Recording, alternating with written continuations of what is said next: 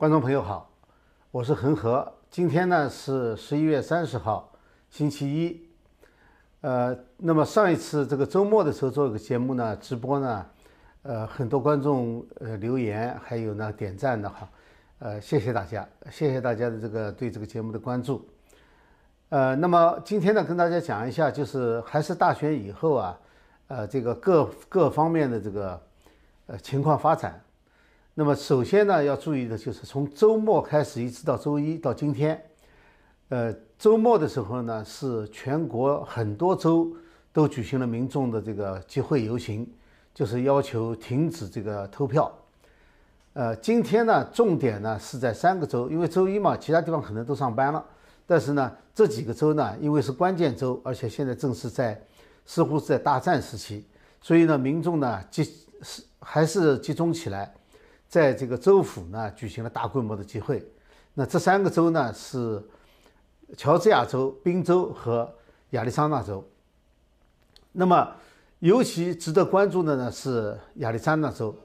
亚利桑那州呢，今天呢是有一个听证会。那么，这个听证会在一个旅馆里面进行。那么，在外面呢，大概有呃至少有上千人聚集在外面。那么，也有人演讲。这个我听了一段演讲，那个人演讲可能时间是最长的一个。那么演讲的内容呢，当然很多了。我重点呢，觉得他几个方面讲得非常好。一个呢，他认为呢，这是一个美国第一还是其他国家第一？也就是说，是一部分全球化的精英，还是这个美国的这个民众？呃，这里头的区别。那么他同时呢，他还谈到了呢，就是要清理共和党内的一些全球化的受益者。那么这个呢，这个观点呢，当然以前有人提出来啊，他今天讲的是非常明了，也就是说，针对这个全球化的受益者，其实不仅仅是在民主党内，这共和党内也有，呃，也就是说，他在这个演讲当中专门谈到了这一点，就这不是两党之争，呃，争论的他当然他最后说呢，这实际上是政协大战，那么。所以他就在这里提出来了呢，就是和全球化相对比的呢是美国第一。那么川普总统呢是唯一一个这么多年来第一次提出来这个口号，而且是实践这个口号的人。所以他说这一次不是说选了以后是让另外一个民主党的人当总统的问题。说如果说是川普被用这种方式不能不能继续他的任期，不能做下一个任期的话，他就认为这是美国的终结。这是这个演讲者说的话哈，那么，所以他说这是一个超越人类的政协大战。他谈到了传统的理念，就是说，美国是一个基督教建立起来的国家，基督教徒建立起来的国家。那么他讲呢，呃，现在呢是要回归这个传统，还提到了这个为孩子要呼吁，就是这个呃，就是将来孩子在生活在一个什么样的世界里面。那么这里嘛，他特别就呼吁坐在里面的这个立法者，因为今天听证会嘛是议会，就是州议会的成员在里面讨论。那么他就呼吁这个，呃，亚利桑那州的立法者呢，要站出来推举自己的十一名选举人，就是呃，亚利桑那州一共是十一个选举人票，那么十一个选举人呢，应该由立法者来把他推举出去。推举他们到华盛顿去，选川普总统再当四年。那么也谈到了，就是要重建共和党。他特别指出了，大家盯着共和党的议员们，看看他们谁在这一次站在什么位置上。如果他们不能够站在人民这边的话呢，下次没有人选他们。那么，正如这个听证会所起的作用是一样的哈。这个听证会呢，其实就是。一些议员呢听到了民间的呼声，然后呢就是把民意呢带到了这个议会里面去。那么很有意思的一点呢是，在这个亚利桑那州听证会正在举行的时候呢，他们这个州政府州长呢，呃，就认证了他们这个这个州的选票，认证了，就是说，因为拜登的选票在他们计票以后说是领先嘛，所以呢。这个他就认证了，那么这件事情呢，就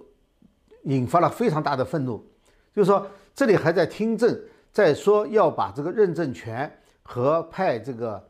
呃，就是选举人团的这个权利回收，呃，还没有回收，正在讨论这件事情的时候，你那里就急着去论证了，去认证了这件呃这呃这个选选票的结果。这是讲民意哈，在民这个民间的抗议活动，呃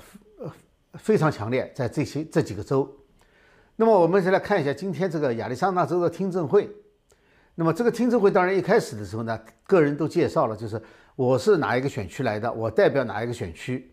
呃，这就是听证会一个最大特点，就是说如果是议会举办的话呢，他每个人必须表达他自己来自哪个选区，这也是向自己的选民交代。这就是民选政府或者是民选的代表的好处。真正的民选代表，他必须倾听民众的声音、选民的声音，因为他这个位置就是选民给的。这呃，华人都知道了，在中国大陆是没有这个说法的。这个绝大部分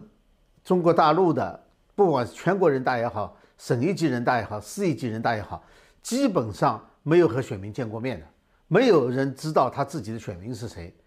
也没有选民知道他这个选区的代表是谁，基本上是没有人知道。好，呃，回来讲这个亚利桑那州的听证会啊，那么朱利安呢，呃，朱利安尼呢也到了那呃到了那里，他一开始呢就是请他讲话，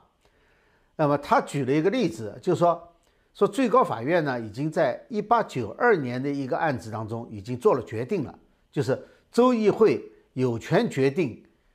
选举人是谁。就是派出去的选举人团，呃，而且州议会呢，即使做不到这一点的话，至少他可以拒绝这个州政府的认证结果。那么大家可能想了，就上一次我不是谈到吗？就是说这是呃美国的这个宪法和宪法修正案第十二条决定的。对，这里呢不是说最高法院来立法，而是说最高法院呢来解释法律。就是根据这个宪法和根据宪法修正案，如果发生了一个特定的案例的话，那么他们就要做一个判决。这个判决呢，就说明这个法律是可以应用在这种情况下的，也就是说，它就是应用在这种情况下的。所以，一八九二年的这个案子呢，最高法院就解释了宪法就是运用在这种场合的，啊，就这个意思，并不是说最高法院立法，不是这个意思。那么，呃，然后呢，他就谈到了，就是有人不是提出来说，呃，这次大选呢，这个各方面是最安全的，就最这个呃结果是最可靠的、最安全的。呃，其中呢就谈到了在亚利桑那州呢有这么一个问题，就是说这个选这个选票的机器啊，呃，同样是 Dominion 的，Dominion 的选票机器呢，购买的时候呢是得到两党批准使用的，也就是说。如果说你们认为这不安全、不合理，你们为什么当时会批准使用？那么其实呢，这里有这么一个问题哈。我们这次听证会可以看到是一些专家来作证了，但是呢，这是在事情出现以后，真正的问题的发生是在投票的时候和投票以后发生的，就是说，包括可能这个是可以被操纵的、可以被联网的，在订购的时候。应该是这个这个机器制造的公司派人来解释它的安全性。如果是请专家来论证的话呢，也是支持这方面的专家。就是说，大部分来投票的、同意购买、使用这个投仪器的这些议员们，两党的议员们，他们并不真正了解这个机器有什么问题。所以现在呢，就是一般人啊，他没有办法在事前。事先就预料到这个机器会有这么多的问题，这就是为什么，就是这个事先的这个由公司来介绍。你想，你买一个呃东西，一个很大的东西的话，呃，如果大家都不会用，那么请谁呢？当然是请公司的这个推销员或者公司的这方面的专家来介绍他的专业特征。那这种听证会呢，它实际上所听到的并不是全面的专家的观点。而是销售一方的销售推销，实际上他们听到的是这种。那么像今天这种请了专家的听证会哈，实际上是应该在决定使用的时候举行的。也就是说，那时候真正是从第三者的角度研究过这种机器的人，而且发现它有弊病的人，在决定购买的时候、决定使用的时候，他就出来作证，这是应该的。实际上呢，我我我更认为哈，就是这这次事情出来以后，当然这次是要彻查的，彻查以后，大选或者是地区性的选举。在目前不能够排除这个机器的所有的故障、所有的这个弊病的情况下呢，就应该排除机器，就是使用这个投票机、计票机，暂时就应该把它全部排排斥掉，就是让人工计算，还是人工来计数。因为现在问题发现太大了，即使要使用机器的话，也只能使用单个的机器，就是不能够联网的机器，不能够被操纵的机器。好，呃，那我们就讲一下证人哈。第一个出来的证人呢，呃，就是上次在宾州议会上作证的一个退役的上校。那这个人呢叫沃尔德，呃，沃尔沃尔呃沃尔德伦。那么他呢在在军队里面退伍以后呢，他就去研究这个电子战和信息战，所以他是电子战、信息战方面的专家。那么他有一个团队哈，就是专门研究他，呃，研究这个 Dominion 系统和 Smartmatic 的这个软件配合起来怎么操纵选票的。那么这里牵涉到一个呢，就是人家就问他了，就是这个机器，就是这个 Dominion 机器是不是联网的？他说很简单，手册上面说明就有联网的功能，而且呢，他的团队在大选那一天。是监测到了这个机器的联网的流量，这就证明了它是联网的。他看到了物理的连线和信息的流动，就是这个一个一个信息包一个信息包的送出去，所以他知道它是联网的，他证明了这一点。那么而且呢，他在追问的时候呢，就他认为确实是有信号到了德国法兰克福，他们的团队是测到了的。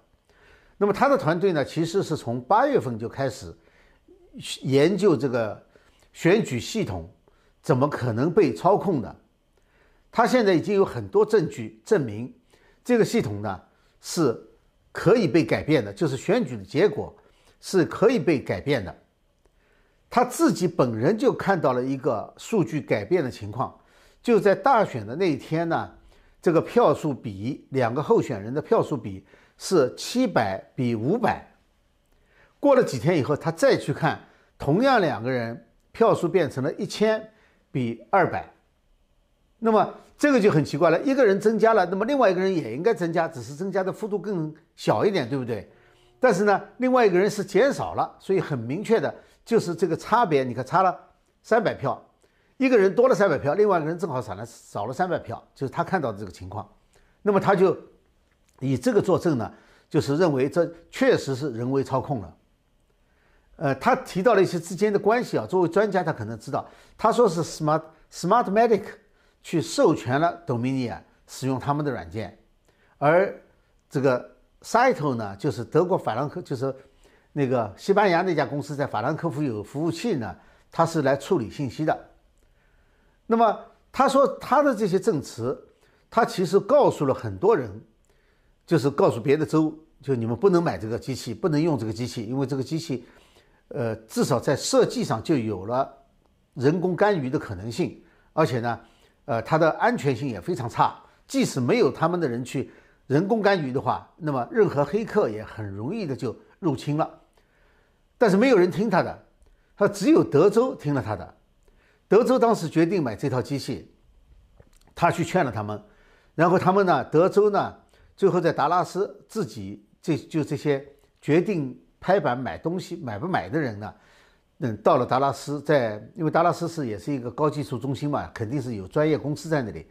呃，做了测定，最后呢，他们认为不能用，所以德州最后是把 Dominion 这个系统是排排斥的，排除掉的，没有用。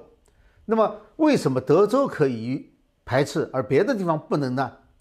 那这里就牵涉到了一个。就是是不是有利益的关系？这个跟民主党、共和党没有关系。就像乔治亚州，他的州长周务清跟买这个机器是有关系的，他们是共和党的，这个没有关系，因为腐败对谁都是一样。那么这个他还谈到了这个一封匿名信，这个匿名的投诉信呢，呃，这个人呢是叫做匹马郡，就是皮这个亚利桑那的一个郡啊，呃，叫匹马郡。那么他这个人呢，这个写这个投诉信的人是那个郡里的这个 IT 的专家，呃，是这个他提出了几点，我们这个已经知道了哈，那只是今天把它提到，就是说，呃，这个在那个郡里面呢，呃，民主党的候选人说有预加了三万五千张票，就是还没开始就加了。那么这个加了以后呢，不是说一次性加进去的，而是按照选区每个区的情况。每个候选人的情况逐步逐步的让往里加，就是不让人家发现这个是预加进去的票，他加他都有一种算法往里头加的。那么谈到呢，就是有一百五十、一百九十万的邮寄选票呢没有被认证，就是说这些选票在检查选票有效没有效的这个过程没有走，直截了当就进入这个系统就被计算进去了。那么这个呢是就是很有争议的事情。那么这些东西呢，其实是可以被证实的，就是你只要去查是能查到的，因为机器里面肯定是有的。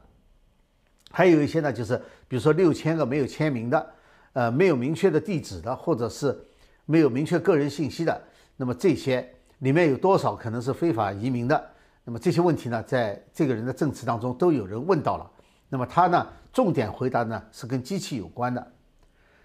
呃，这个证词呢，其实我们上一次在滨州都已经听过了哈，但这次呢可能听得更细一些，而且他呢可能也有一些新的消息发出来。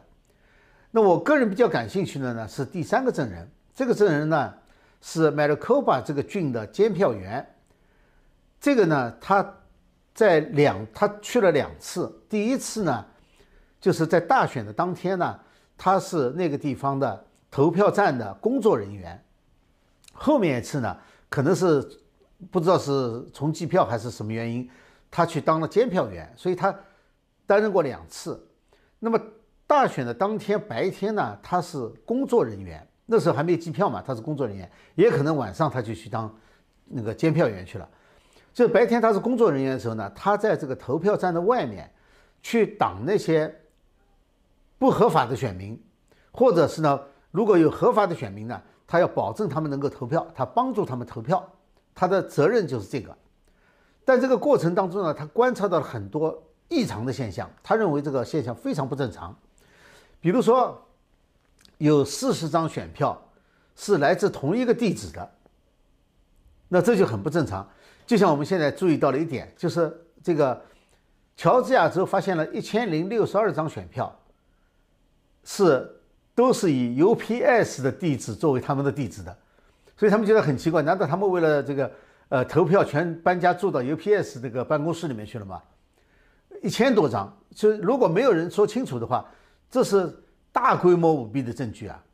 他这里有，就是他在场就看到四十张选票来自同一个地址的，他把它排除掉了。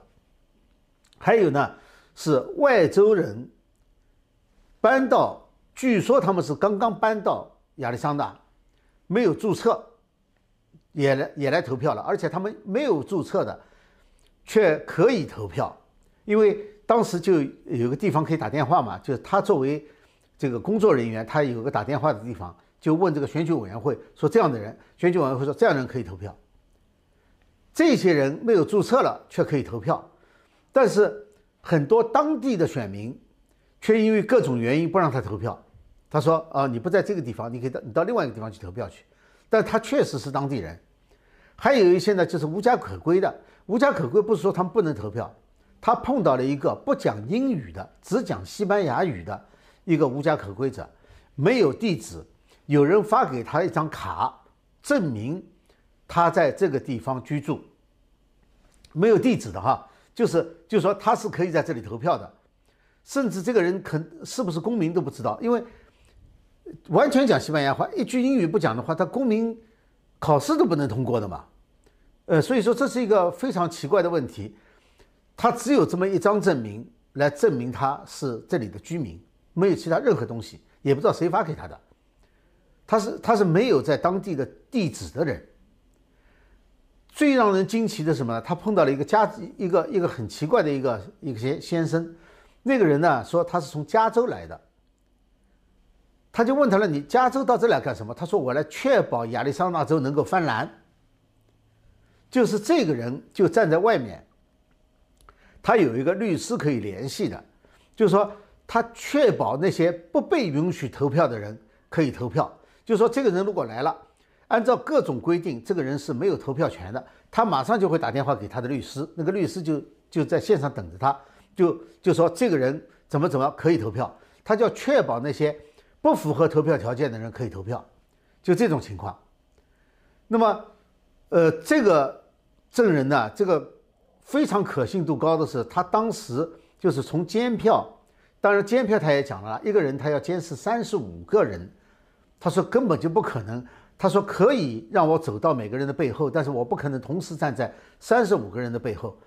那么这个证词呢就非常可信，因为它是直接牵涉到了一些非法选票怎么样被漏进去的，而且这个漏进去呢是有计划的，就是说他们打电话，人家是指导他这样的情况是可以进去的，这样的情况是不能进去的，就是把一些可能的合法选民给赶走了，而把一些可能的非法选民给放进去了，投票去了。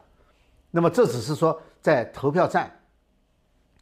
呃，当然呢，居安呢还问了，呃，居里安妮还问了他了，就是你具体有多少，你能记得你当时有多少选民这样进去的？啊，他也讲了个数字。那么当然证证人这次呢还有一些数据专家，这个听证会还在进行，呃，所以呢这个拖的时间比较长，它不像滨州那个时间比较短了，呃。我们注意到这次作证哈，他谈到的主要呢是两个郡，亚利桑那的 Maricopa 郡和 Pima 郡。这两个郡为什么把这两个郡拿出来呢？呃，我觉得可能这两个郡呢舞弊的机会比较多一些。就是如果说有舞弊的话，机会多一些。为什么呢？因为 Maricopa 郡呢是凤凰城所在地，而 Pima 郡呢是 Tucson 所在地。那么这两个城市呢，分别是亚利桑那州的第一大和第二大城市。那我们知道，大城市本来呢就是民主党的大本营，不管你在多红的州，基本上大城市都是蓝的。你像德州是一个红州，对不对？但是休斯顿、达拉斯这个和那个就是奥斯汀这几个都是蓝的。那么还有一个呢，就是这些大城市的市政工作人员，包括一些选选举的工作人员呢，这基本上都是由民主党主导的，这个基本上是一个普遍现象。所以说，在这里，呃，这两个郡和这两个城市所在地，那么如果发生这个，就是他这几个地，这几个地方，如果说亚利桑那州。有选举当中有舞弊现象的话，发生在这两个地方的可能性就比较大，而且它的选票呢，就是越是荒凉的郡，它的这个重要的大城市呢越是重要，因为它人口越集集中嘛，就是说它的选票就越集中。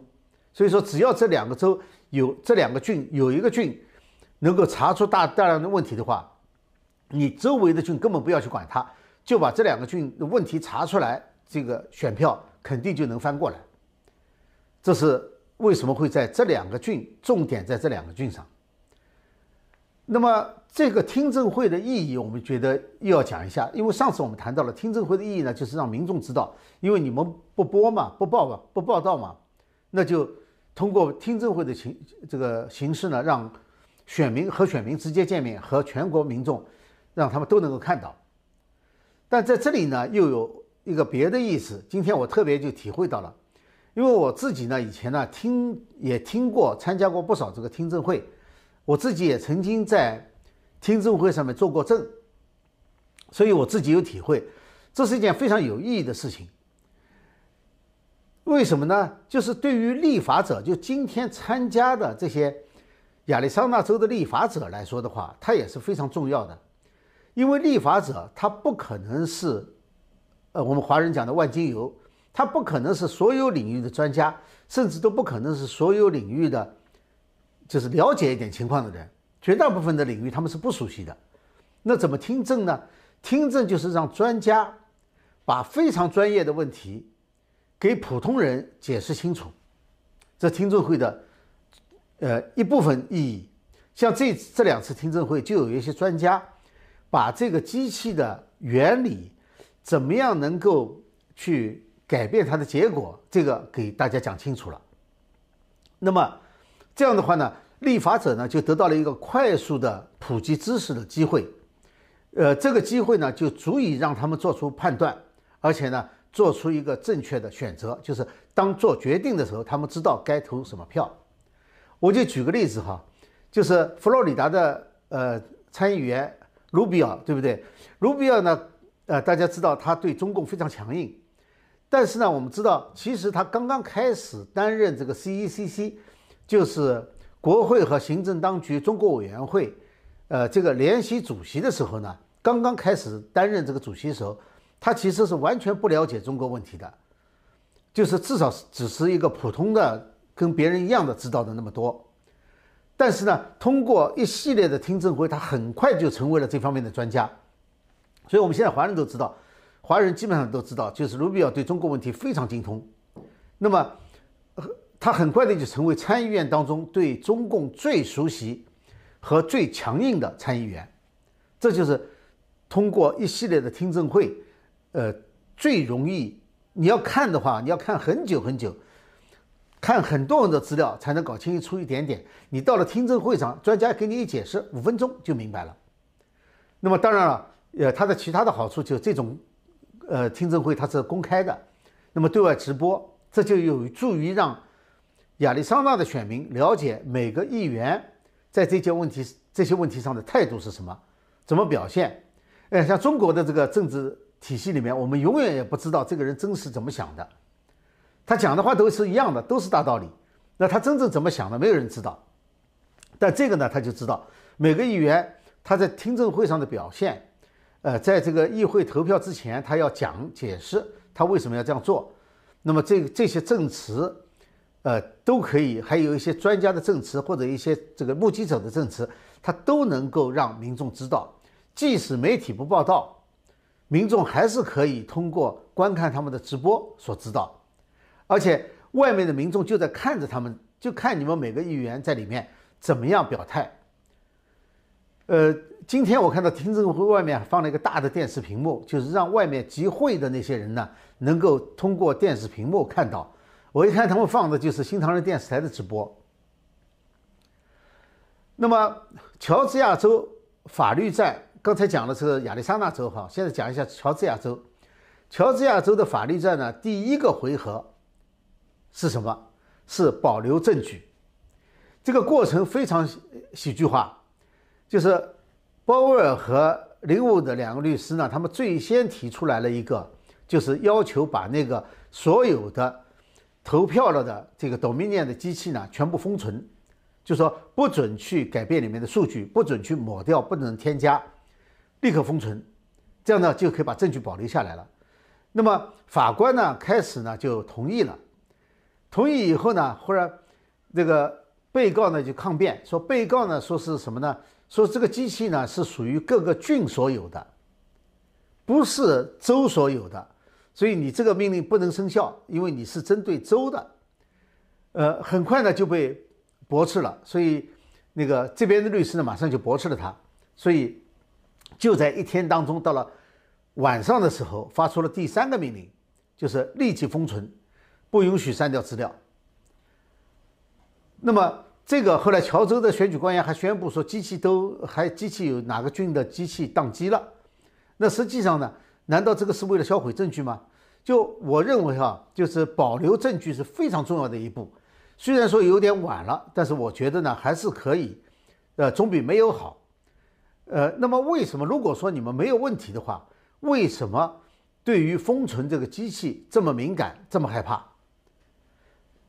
而且我认为哈，如果说现在明确找到证据，说是有这个资料被销毁了或者被抹去了，有意的抹去了的话，严格的说，你就可以宣布选举结果无效了。就是说，因为他它有一些你不能让你复查的东西，那就说明这里头有问题。按说起来应该是这样的，当然他会不会这样说，法庭这么认。那么第三巡回法庭呢，就是滨州那个第三巡回法庭，我们上次讲到了，他不是驳回了上诉嘛？那驳回的理由呢是没有证据。那么今天呢，我觉得这个证据呢可以说一下，什么是证据？这个主要对这件事情的质疑呢是有这么几个，一个呢是选民资格，一个呢是假选票问题，一个呢是机器计票舞弊问题，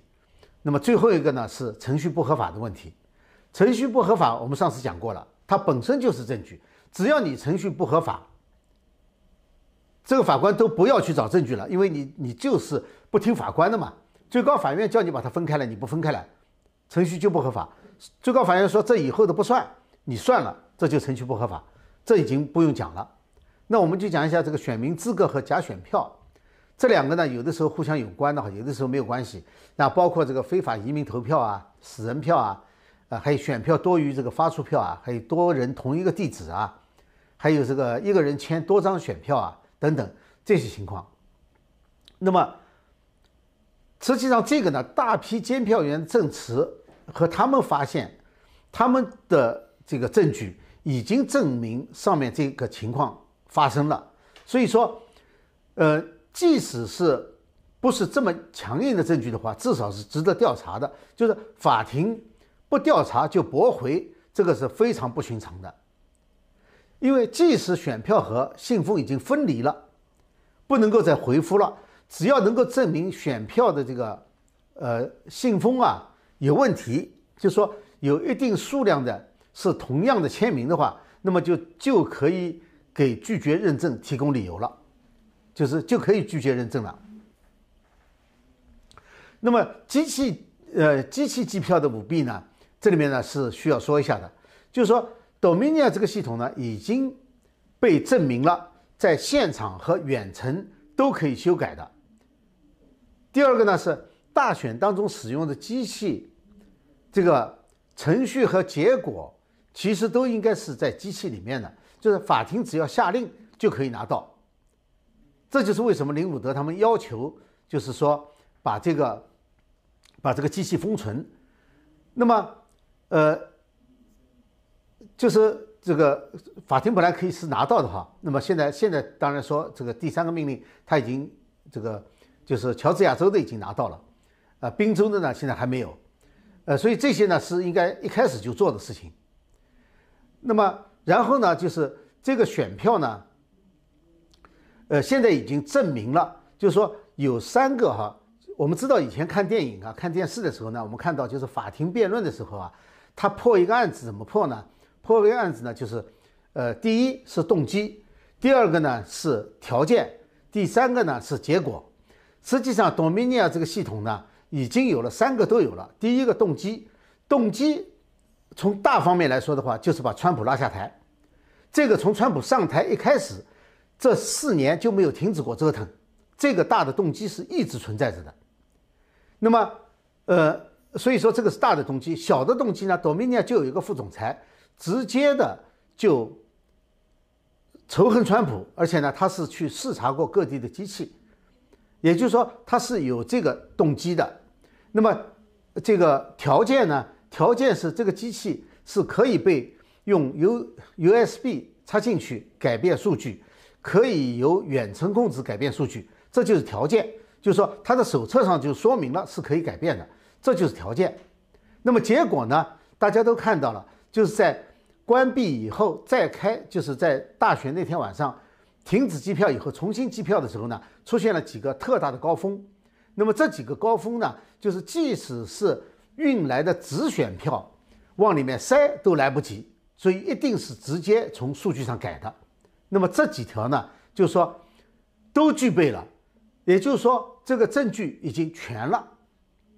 结果呢，居然他们这个第三巡回法院可以说这是没有证据，就是机器改选票的证据，从这三个方面来说的话。法庭就可以采用了。我们大家都看过电视嘛？电视里面，美国有一种电视剧，就专门是讲这个，呃法庭证据、法庭辩论的。我是比较喜欢看法庭辩论的了，呃，就是就讲破案都是这样破的。那你说那是电视剧，不是真的。美国的法律的电视剧，你比如说有一个电视剧很有名的叫《Law and Order》，《Law and Order》那个电视剧的那个编剧就是，呃，纽约大学的一个法律教授，就他们是根据自己的经验，当然稍微改编一下，但是他会声明一下哈，说如果现实当中有这个事情呢，是纯属巧合。呃，声明一下，实际上他们都是根据现实的这个案例来改的，就是来跟踪，呃，修改以后做的。所以他们那个，呃，而且美国人哈，曾经有个统计，美国人绝大多数的法律知识是来自电影和电视剧，就是说电影和电视剧起到了普及法律的作用，在在美国是这样子的。呃，好，那么就是现在事态呢，还是在继续发展哈，呃，这个。宾州呢，今天已经正式提出来了这个提案，就是我们那天讲的提案。但是呢，我现在不是很清楚哈，就是说，呃，今天也是最后一天了，就是宾州的这个这个议会啊，州议会是今天最后一天了。我不知道他们把这个呃提出来以后，今天如果不表决的话，明天怎么办？我不是很清楚。但是呢，显然他今天把它提出来呢，他认为是有用的。那我们可以看，继续观察。总之呢，我这次今天呢，重点的看到了这个民意，就是说，在这个选举，在这个呃州议会，呃讨论的时候，听证的时候呢，有这么多的民众在外面，然后呢，大家现在在号召民众呢，给自己的议员打电话、写信、发 email，让他们知道你自己的选民怎么看这件事情，让他们站出来，因为现在既然是这个州议会，就是每个州有决定权的话。那么州议会就应该听民民间的声音，然后做出他们能够权限范围，就是宪法给他们的权利，怎么样做？呃，这是这个呃，我们可以这个继续观察，继续观察。那么要说一下哈，就是呃上一次节目以后呢，有一个人在那里留言，留言呢说了一大堆乱七八糟的话，就是说他呃呃。他有他说我说话呢没有证据，呃，我呢是欢迎大家有不同意见的，就是你有不同意见，但是呢有一个条件，就是你的观点要建立在你所掌握的事实根据上基础上，那么我们不同观点就可以去交流或者是辩论，这个都没有问题。但是那个人说呢，说说这个就是改变，说滨州改变这个收选票的时间。呃，他说是立法的，这个没有立法，这是行政令。行政令得到了滨州滨州最高法院的同意，这这两个都不是立法。行政是三权分立当中的行政，法院是三权分立当中的司法，立法是议会。现在是议会提出来这个非法，既然是议会提出来这个非法，就是没有经过立法的，因为议会自己立的法，他不能自己说自己立的法非法。所以这是一个基本的事实。如果你连这个基本的事实都不承认的话，我们就没有没有办法来辩论了，因为它不在一个层面上。呃，这个辩论你得有一个同样层面才可能交流和辩论的。呃，这是一个最基本的条件。所以说，如果呃有不同意见，那个我会尽量去回答。呃，一个是嗯，先看一下哈，上次有几个问题。一个问题呢是恒河先生能不能下一次谈一谈刚刚回大众视野的金里奇，就是克林顿时期的前共和党议长。呃，这个呢其实，嗯，在这之前哈，我知道这个希望之声呢有一个采访，呃，就是采访金里奇的。就当时他在呃二零一九年的时候呢，在推销他的书，那呃希望之声呢就对他做一个采访。那那个那个采访非常好，我只是想简单的稍微说一下哈，就是金里奇本人呢，他实际上是一个历史学教授嘛，他年轻的时候呢看了一个看了一本书，就是最早的时候，就是美国呃六十年代的时候，就是新保守主义回呃开始回升的时候的一个主要创立者，呃他写的一本书，那么他看了这本书以后呢，受这个影响非常深，后来呢他学了历史。呃，然后呢，这个呃，又又当历史教授，当了一段时间教授以后呢，他就开始从政，呃，最后当到就是呃参呃众议院的议长。那么他的最大贡献呢，实际上就是对美国的这个新保守主义的崛起呢，是一个呃关键性的人物。所谓新保守主义呢，其实就是第二次世界大战以后，呃，因为这个第二次世界大战之前那个就是呃罗斯福嘛，罗斯福是呃新政嘛，罗斯福新政呢，实际上是就是带有很多社会主义的内容。那么那一段时间呢，就是自由自由派的思想。社会主义的思潮呢是比较比较强烈的，那保守派就是传统的保守派呢是处于一个很压制的边缘化状态。那么到六十年代的时候呢，开始重新审视这件事情。那么有几个标志性人物，第一个就是我刚才讲六十年代那个写了那本书的，那么然后呢就是里根，呃，然后呢就是金里奇，一直到现在呢川普总统，这就是这个现代保守派。就是这个回归传统的，呃，一个一个潮流吧，潮流现在呢是处于一个对峙的阶段，就是说，呃，进步主义、社会主义也在常也在非常猛烈的进攻，而保守主义呢也相当强。其实这个川普总统当选呢，就是这个保守主义，呃，在那个时候战胜社会主义、战胜进步主义的一个标志性事件。那么金里奇呢？他写了很多书，呃，实际上是比较系统的阐述了美国保守主义。那这一点呢，如果他现在再出来的话呢，呃，最近因为他前段时间写书，然后推销他的书嘛，呃，最近他出来呢有很多讲话，就对于这次大选有很多讲话。我认为呢，就是说他对川普总统的支持呢，是建立在同样的就是回归美国传统的这个理念之上的。那么还有一个呢，就是看一下哈。呃，上次节目有一个人提问哈，就请问，既然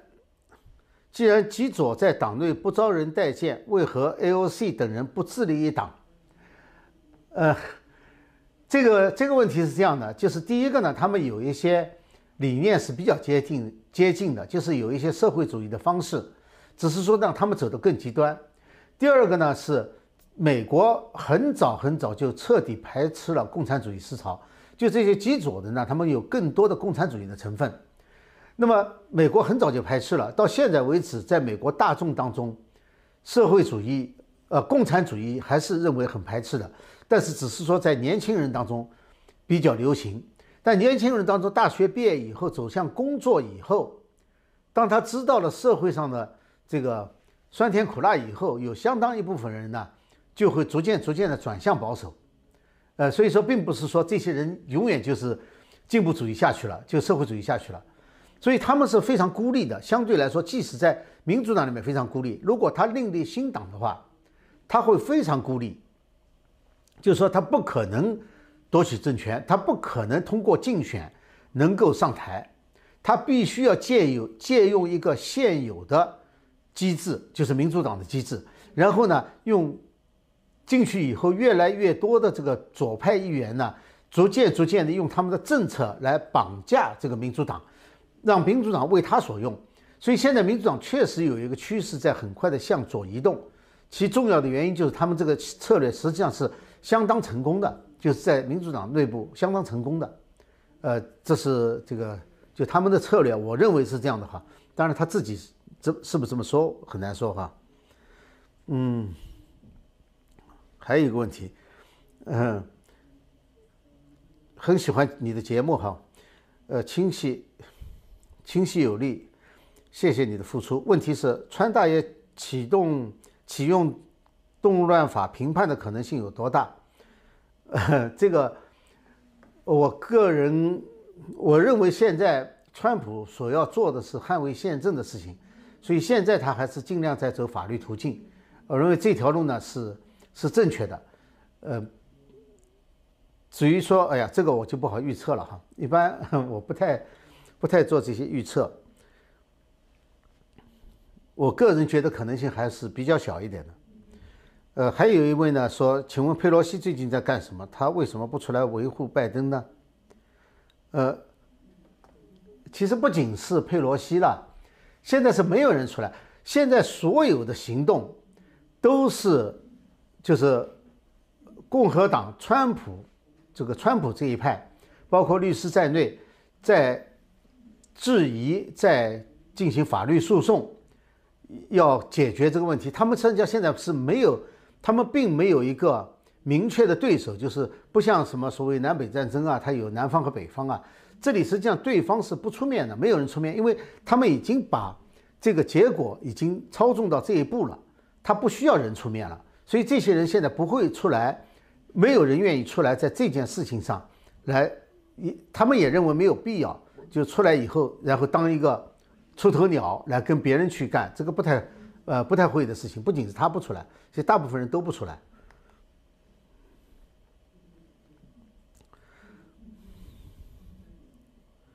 呃，根据目前局势，跟刚才一个问题是一样的。川普总统在什么情况下会跳过法律诉讼，直接军事平息政变？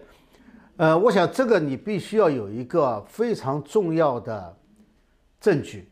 就是一定要有个非常重要的就是政变的证据。虽然现在很多人，比如说律师也可以这样说，呃，经理企业可以这样说，但川普总统他不能这么说，就是说，呃，因为这就牵涉到一个就是利益问题了，就是。美国人讲这个，呃，利益冲突，因为你自己是这件事情的，就是如果说这里有一个阴谋，它是通过选票问题解决的，来体现出来的，那你作为总统的话呢，你就很难用这个方法去解决问题，因为这有一个什么呢？还是有个民民心的问题，就是说没有足够的证据和让民意信服的这个证据的话，是很难采取这个行动的。那除非就是有非常重大的证据出现，呃，那现在有可能呢，就是现在有了很多人在猜了，就是跟这个，呃，德国法兰克福的这个呃服务器可能会有关系。那么这个服务器呢，现在呃留言也很多，但是呢，也有一些呢相对来说比较可靠的。你比如说那天有一个采访，就是采访那个呃福林将军，采访福林将军后面另外一个将军。他的一些话呢，呃，就相对来说就可能比较可靠，因为他自己的这个从军的这个经历，呃，他是应该是比较可靠的。那他跟军界呢还保持着相当的联系，所以他有一些可能比较内幕的消息。但他呢也说他不会去讲，但是呢也做了一些提示，似乎那个服务器呢是一个，他讲的是叫做一个 server farm。呃，在这里说这个 farm 不是，其实不是农场的意思了。farm 实际上就是所有服务器存放的那个地方叫 server farm。那么他提到的这个最后是，呃，当时还有这个激战，还双方还打，还开打起来了。那如果这件事情真的话呢，那那个证据可能就真的是非常重要。呃，所以我不知道这个证据现在有在多大程度上能够就是 justify，就是能够使他的行为能够。合法，呃，他必须要有这个。我个人认为啊，他是一定需要这个东西的，因为最终还是人民来决定嘛。那么，如果说能证明这是一场政变，或者是类似于政变的东西，只有在那种情况下才有这个可能性。但我个人不会去做过多的猜测。呃，好，今天呢就跟呃，今天时间长了一点哈，呃，今天就跟大家谈到这里哈。呃，那个就是感谢大家对这个节目的支持哈，呃，感谢大家来观看，呃，而且新来的如果没有去这个订阅的呢，可以赶快去订阅一下，呃，来谢谢大家点赞和留言，好，下次节目再见。